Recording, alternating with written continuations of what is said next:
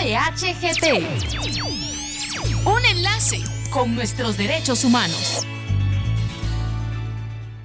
Quien capte, transporte, traslade, retenga, acoja o reciba a una o más personas con fines de explotación está cometiendo el delito de trata de personas. La explotación laboral es una modalidad de trata de personas. Denuncia al 1555 en la sede central de la institución del Procurador de los Derechos Humanos o en cualquiera de sus auxiliaturas en todo el país. Síguenos en redes de PDH. Campaña realizada con el apoyo de la Agencia de los Estados Unidos para el Desarrollo Internacional, USAID.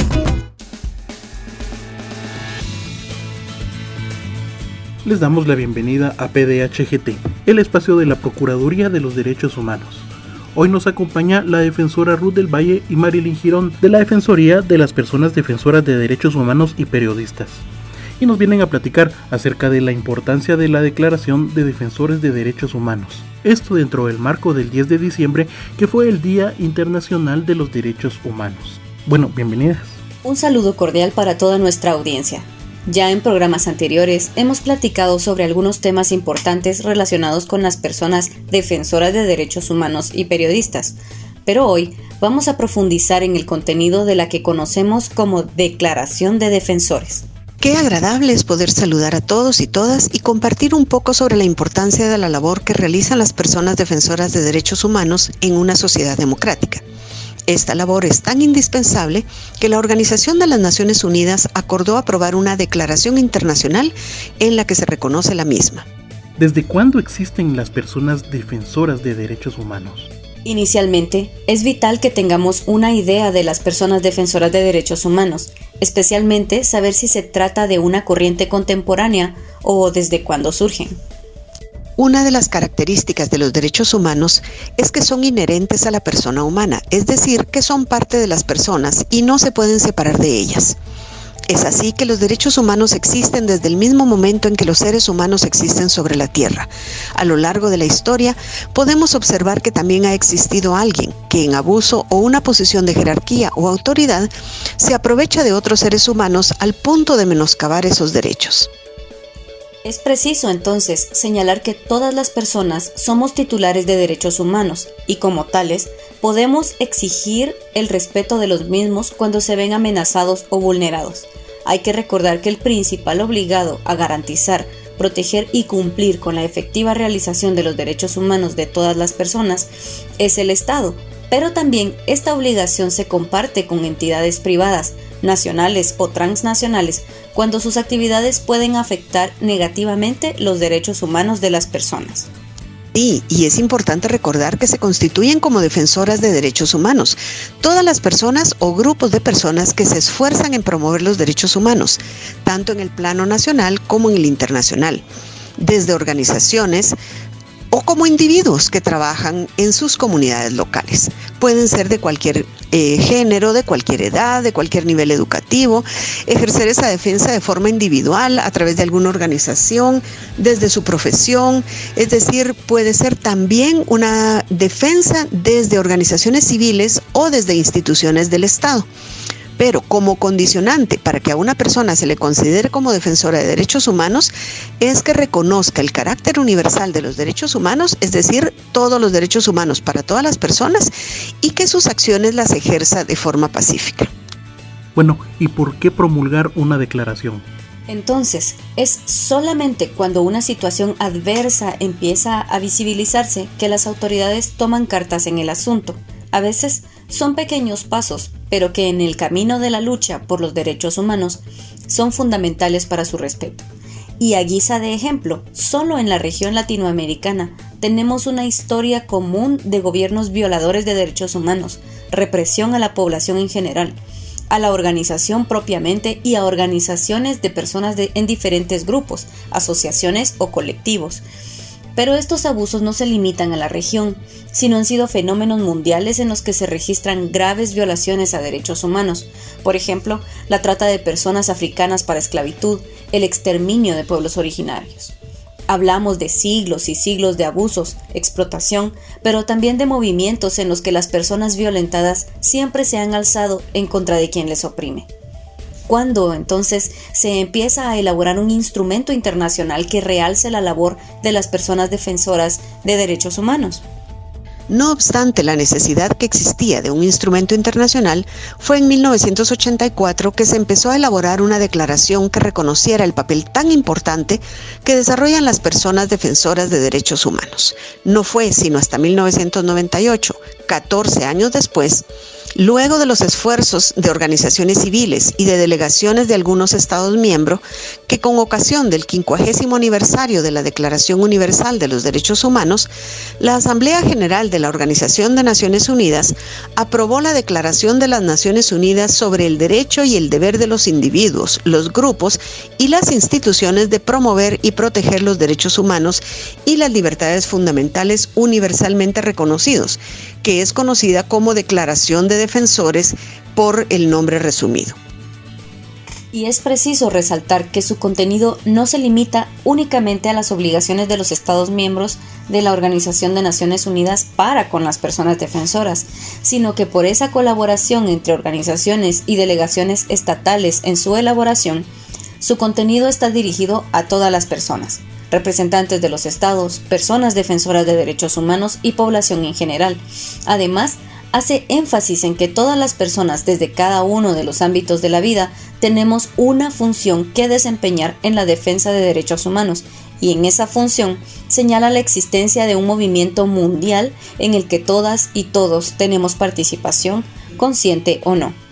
En su estructura, esta declaración contiene principios y derechos basados en otros instrumentos internacionales como el Pacto Internacional de Derechos Civiles y Políticos, para mencionar alguno. Aunque en general las declaraciones no son instrumentos jurídicamente vinculantes para los estados, la Declaración de Defensores fue aprobada por consenso, lo que representa un fuerte compromiso de todos los estados miembros para su aplicación. Algo que llama poderosamente la atención es que en sus estipulaciones la Declaración de Defensores señala la necesidad de brindar apoyo y protección a las personas defensoras de derechos humanos en el contexto de su labor. Esto porque generalmente los derechos que defienden, uno o varios, entran en contradicción con alguna entidad pública o privada cuyos intereses son antagónicos. Efectivamente, la declaración no contempla nuevos derechos humanos, sino articula los ya existentes para una mejor comprensión para aplicarlos a la función de las personas y organizaciones defensoras y a sus situaciones prácticas. Sin embargo, identifica derechos conexos a la defensa de derechos humanos que son los que vamos a ver a continuación. ¿Qué normas encontramos en la Declaración de Defensores? La Declaración de Defensores está estructurada de tal forma que contempla disposiciones específicas para la protección a personas defensoras de derechos humanos, los deberes de los estados, las responsabilidades de todas las personas y la función de la declaración con el derecho interno. La declaración establece que las personas defensoras tienen derecho a procurar la protección y realización de los derechos humanos en los planos nacional e internacional, a realizar una labor en favor de los derechos humanos individualmente o en asociación con otros, a formar asociaciones y organizaciones no gubernamentales, a reunirse o manifestarse pacíficamente, a recabar, obtener, recibir y poseer información sobre los derechos humanos, a desarrollar y debatir ideas y principios nuevos relacionados con los derechos humanos y a preconizar su aceptación a presentar a los órganos y organismos gubernamentales y organizaciones que se ocupan de los asuntos públicos críticas y propuestas para mejorar su funcionamiento y a llamar la atención sobre cualquier aspecto de su labor que pueda impedir la realización de los derechos humanos. A denunciar las políticas y acciones oficiales en relación con los derechos humanos y a que se examinen esas denuncias, a ofrecer y prestar asistencia letrada, profesional u otro asesoramiento o asistencia pertinentes para defender los derechos humanos, a asistir a las audiencias, los procedimientos y los juicios públicos para formarse una opinión sobre el cumplimiento de las normas nacionales y de las obligaciones internacionales en materia de derechos humanos, a dirigirse sin trabas a las organizaciones no gubernamentales e intergubernamentales y a comunicarse sin trabas con ellas. Como medidas de protección, las personas defensoras tienen derecho a disponer de recursos eficaces en los ámbitos judicial y administrativo, ejercer legítimamente la ocupación o profesión de defensor de los derechos humanos, obtener protección eficaz de las leyes nacionales al reaccionar u oponerse por medios pacíficos a actividades y actos, con inclusión de las omisiones imputables a los estados que causen violaciones a los derechos humanos. Solicitar, recibir y utilizar recursos con el objeto de proteger los derechos humanos, incluida la recepción de fondos del extranjero también contempla los deberes de los estados, que son proteger, promover y hacer efectivos todos los derechos humanos. Garantizar que toda persona sometida a su jurisdicción pueda disfrutar de la práctica de todos los derechos y libertades sociales, económicos, políticos y de cualquier índole. Adoptar las medidas legislativas, administrativas y de otra índole que sean necesarias para asegurar la aplicación efectiva de los derechos y las libertades proporcionar recursos eficaces a las personas que denuncian haber sido víctimas de una violación a los derechos humanos, realizar una investigación rápida e imparcial sobre las presuntas violaciones de derechos humanos que sean denunciadas adoptar todas las medidas necesarias para garantizar la protección de toda persona frente a cualquier tipo de violencia, amenaza, represalia, discriminación negativa, presión o cualquier otra acción arbitraria resultante del ejercicio legítimo de los derechos mencionados en la declaración. Promover la comprensión política de los derechos civiles, políticos, económicos, sociales y culturales garantizar y apoyar la creación y el desarrollo de instituciones nacionales independientes encargadas de promover y proteger los derechos humanos, por ejemplo, mediadores o comisiones de derechos humanos. En el caso de Guatemala se refiere a la Procuraduría de los Derechos Humanos promover y facilitar la enseñanza de los derechos humanos en todos los niveles de la educación y la formación profesional oficial. Esto fue PDHGT, el espacio de la Procuraduría de los Derechos Humanos. Hoy nos acompañaron la defensora Ruth del Valle y Marilyn Girón de la Defensoría de Personas Defensoras de Derechos Humanos y periodistas, y estuvieron platicándonos acerca de la importancia de la Declaración de Defensores de Derechos Humanos. Ruth y Marilyn, muchas gracias por aceptar nuestra invitación. No sé si tienen unas últimas palabras. La Declaración de Defensores también cumple la función de empoderar a cada persona como defensora de derechos humanos, porque destaca que todos y todas tenemos deberes respecto de la comunidad y dentro de ella, y nos alienta sin excepción a ser defensores de los derechos humanos. Tenemos la responsabilidad de fomentar los derechos humanos, salvaguardar la democracia y sus instituciones y no violar los derechos humanos de otras personas, especialmente a quienes ejercen profesiones que puedan afectar a los derechos humanos de otras personas, lo que es especialmente pertinente para los funcionarios de policía, los abogados, eh, los jueces, por ejemplo. Y esto es tan pertinente en el contexto en, que, en, el que nos encontramos, pues en el marco de las protestas pacíficas que hemos visto organizarse en todo el país, nos hemos dado cuenta cómo se tiende a la criminalización de este derecho de manifestación de la ciudadanía. Están en el ejercicio legítimo de un derecho y sin embargo muchas personas han sido agredidas físicamente y perseguidas penalmente, precisamente por los funcionarios que están obligados a respetar los derechos humanos de las personas.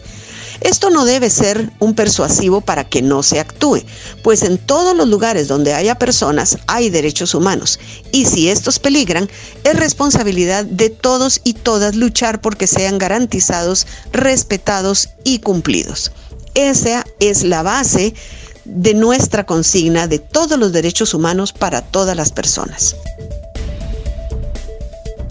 Quien capte, transporte, traslade, retenga, acoja o reciba a una o más personas con fines de explotación está cometiendo el delito de trata de personas. La explotación sexual es una modalidad de trata de personas. Denuncia al 1555 en la sede central de la institución del Procurador de los Derechos Humanos o en cualquiera de sus auxiliaturas en todo el país.